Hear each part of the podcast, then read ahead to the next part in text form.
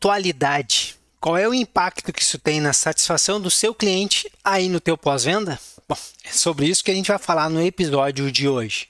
Seja muito bem-vindo, seja muito bem-vinda. Sou Olavo Centeno e aqui a gente fala sobre peças, serviços e acessórios sobre esse mundo maravilhoso do pós-venda de concessionárias. Pontualidade. Olha, é importantíssimo mantermos isso, os nossos acordos, sabe? Aquilo que nós prometemos, prometeu, cumpra. E a pontualidade, ela faz parte disso. Cumprir com os prazos, com os horários combinados para com os nossos clientes. Porque sim, todas as pesquisas que são feitas em relação à satisfação do cliente, a pontualidade ela aparece lá como um item em que se dá muito valor. Sei que eu, você e a maioria dos brasileiros tem uma tendência assim um tanto quanto estranha de não sermos pontuais. Mas a verdade é que uma uma coisa é não fazer para os outros, não ser pontual para os outros. É algo que parece ser da rotina do brasileiro. Mas esse mesmo brasileiro, nós não gostamos quando alguém nos deixa esperando. Olha que louco, né? E isso, você, eu e todos os nossos colegas do pós-venda não podemos repetir para com os nossos clientes. A pontualidade é fundamental. E essa pontualidade, ela já começa lá no agendamento. Se no agendamento foi dito algo para o cliente, qualquer coisa que é dita para o cliente lá no agendamento, seja ele um agendamento feito totalmente de maneira digitalizada, com um robô é, todo automatizado. Se foi dito lá, foi dado uma informação que o cliente será atendido às 8 horas e 15 minutos, ou se esse mesmo, essa, essa mesma informação foi passada por uma pessoa na hora em que estava atendendo o cliente. Na hora em que o cliente chegar na concessionária, naquele horário ele deve ser atendido. E isso é muito importante e, infelizmente, ainda hoje pouco levado a sério nas nossas concessionárias. A gente vê o cliente chegando, é, descendo do veículo e tendo que se virar por conta para achar onde está a consultoria técnica, para encontrar quem é a pessoa que vai atendê-lo. E quando ele chega ali, chegando no horário, pouco ou nada é feito para fazer com que ele tenha a percepção de que ele foi atendido. Ele já teve um pré-atendimento dentro daquele horário que foi combinado, imaginando lá 9 horas e 15 minutos. Às 9 e 15, quando ele chegar ali, nós precisamos fazer um pré-atendimento, pelo menos. Mesmo que o consultor que está agendado com ele, mesmo, ou o técnico, quando não temos o consultor, né? mesmo que esse profissional esteja num outro atendimento, e às vezes acontece, um outro cliente acabou chegando ali, tem algum tipo de inter, sabe, algum agente que está conversando com o cliente antes disso e que não libera esse profissional, o nosso, o nosso pós-venda tem que ser hábil, suficiente de destacar, apontar outra pessoa para começar o atendimento.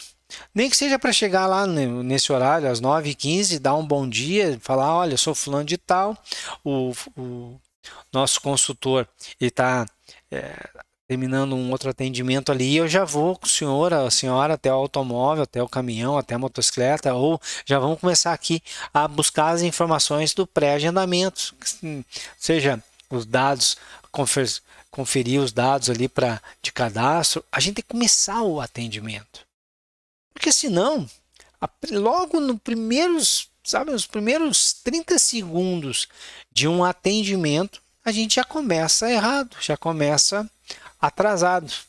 E dali para frente pode, pode acontecer de que todas as interações, todas as promessas que é, são feitas para o cliente podem também não serem cumpridas. Então ele, ele combinou, 9h15, 9h15 nós não estávamos disponíveis. Mas só atendemos às 9h20, foram só 5 minutos de atraso, mas já não atendemos no horário. E aí continua. Combinamos lá no pré-agendamento, na agendamento, na verdade, foi dito para o cliente que era uma revisão, alguma coisa que o veículo poderia, ele poderia retirar o veículo então ali às 16 horas, não tendo nenhum tipo de problema adicional que o cliente lembre até a data de levar o veículo, a revisão que foi combinada com ele seria para ele poderia buscar o veículo às 14, às 16 horas.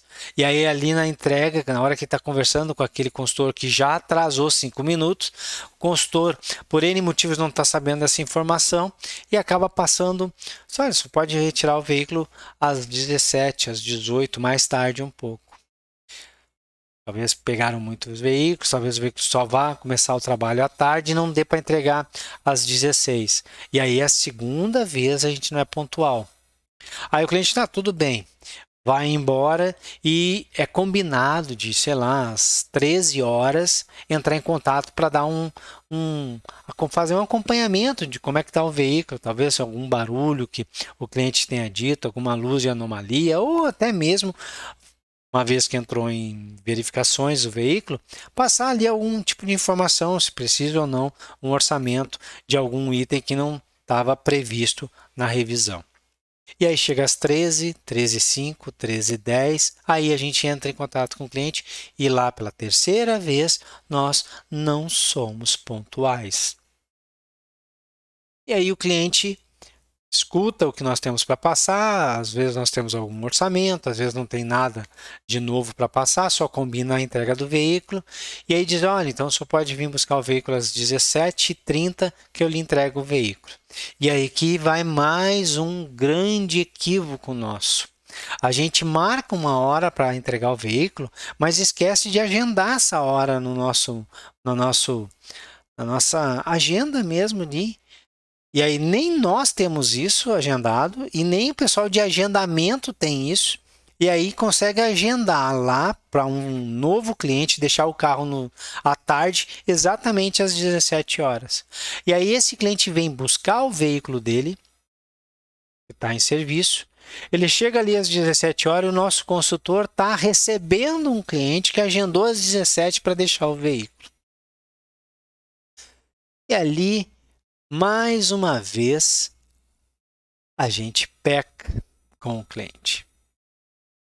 Claro que eu propositalmente fiz o nosso coitado do nosso cliente passar por todos os pontos de contato, todas as oportunidades que a gente teve de ser pontual com ele, ele não não não ter isso, né? não ter esse prazer de ter sido pontual algumas dessas ações, mas para mostrar que é muito fácil no nosso pós-venda isso acontecer.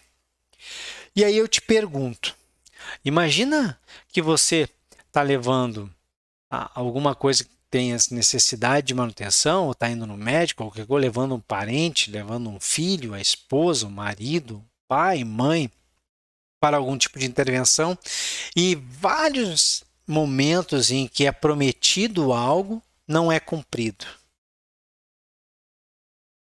Será que a próxima vez que você entrar em contato com esse cliente, você prometeu várias vezes e não cumpriu, ele vai te escutar, ele vai acreditar?